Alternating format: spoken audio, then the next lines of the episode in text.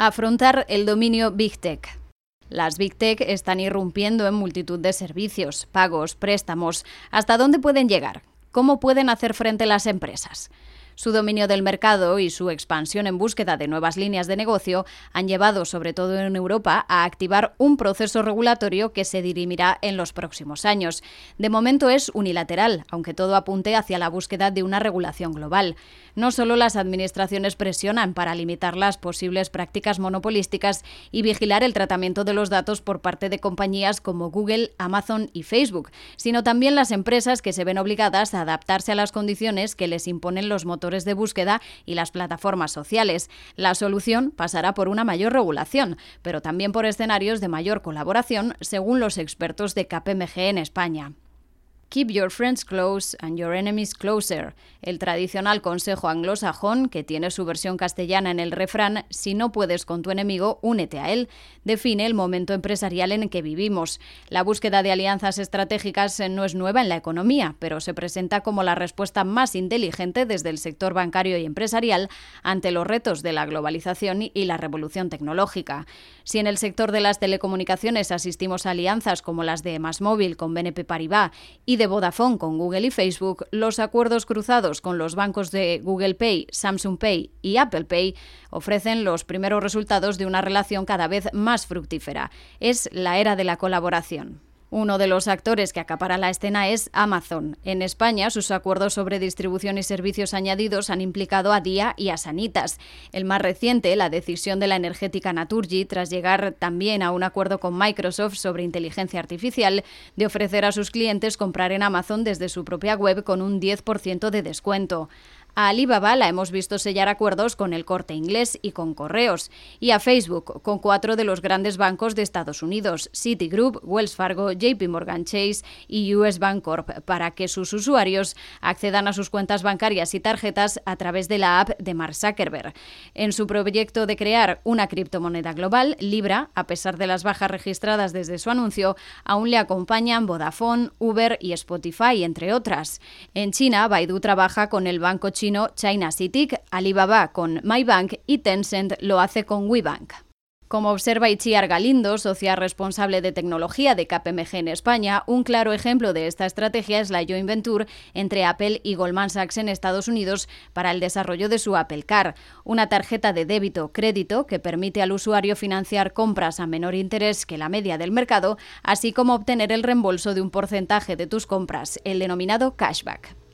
En esta misma línea, Google ha dado un paso adicional con la operación Cache, manifestando su intención de ofrecer, con la ayuda de Citibank, cuentas corrientes a partir de 2020. Del mismo modo, Amazon también ha estado negociando con bancos la posibilidad de ofrecer este mismo servicio a sus abonados Prime, apunta Itziar Galindo. Otro de los territorios donde se dirimirá la batalla del liderazgo en la próxima década será la televisión en streaming. A las pioneras Netflix y HBO se le sumarán Amazon, Apple, Disney y la innovadora Quibi del fundador de DreamWorks, Jeffrey Katzenberg, que lanzará en 2020 su televisión para móviles basada en series de episodios cortos que se adaptarán según la pantalla sea horizontal o vertical. En esta tercera década del siglo XXI nos acostumbraremos a vivir en un nuevo ecosistema financiero, como apunta Francisco Uría, socio responsable del sector financiero de KPMG, donde no solo no desaparecerá ningún operador, sino que se sumarán más al sector, y entre ellos las Big Tech, que actuarán más como competisocios eh, que como competidores, un escenario de estrategias de asociación, como señalaba Itziar Galindo. Las tecnológicas aportarán tecnología a esa alianza natural que vislumbra Uría y que requerirá la intervención de un árbitro. El regulador habrá de establecer estándares comunes y probablemente globales, sobre todo en materia de protección al consumidor y privacidad, para que todos compitan en igualdad de condiciones.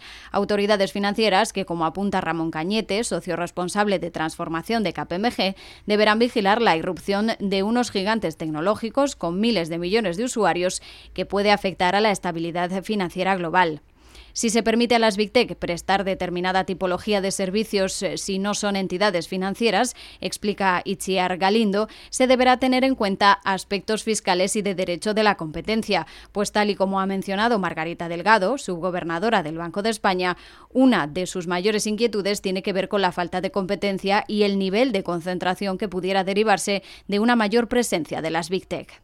Las ventajas de las Big Tech en cuanto a cartera de clientes y músculo tecnológico son evidentes, según Galindo. Sus rémoras, por un lado, la desconfianza que despiertan en los usuarios a la vista de su tratamiento de la privacidad y los datos, al contrario de la confianza depositada en su entidad financiera por los clientes de la banca, y por otro, el escaso atractivo de unos tipos de interés tan bajos. Lo que sí parece claro es que las Big Tech están trabajando de forma acelerada para aprovechar su gran ventaja competitiva frente a los bancos tradicionales.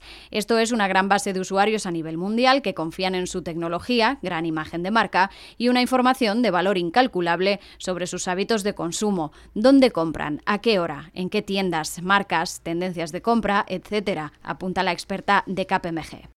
A esto habría que añadirle la gran capacidad de adaptación, la rapidez con la que se transforman cuando identifican un nuevo producto o servicio, menores costes fijos y una gran solvencia. Es un movimiento imparable, sea mediante alianzas o directamente a través de la compra de entidades bancarias. Su avance en China y los países escandinavos aventura un nuevo terreno de juego donde las autoridades deben reaccionar más rápidamente.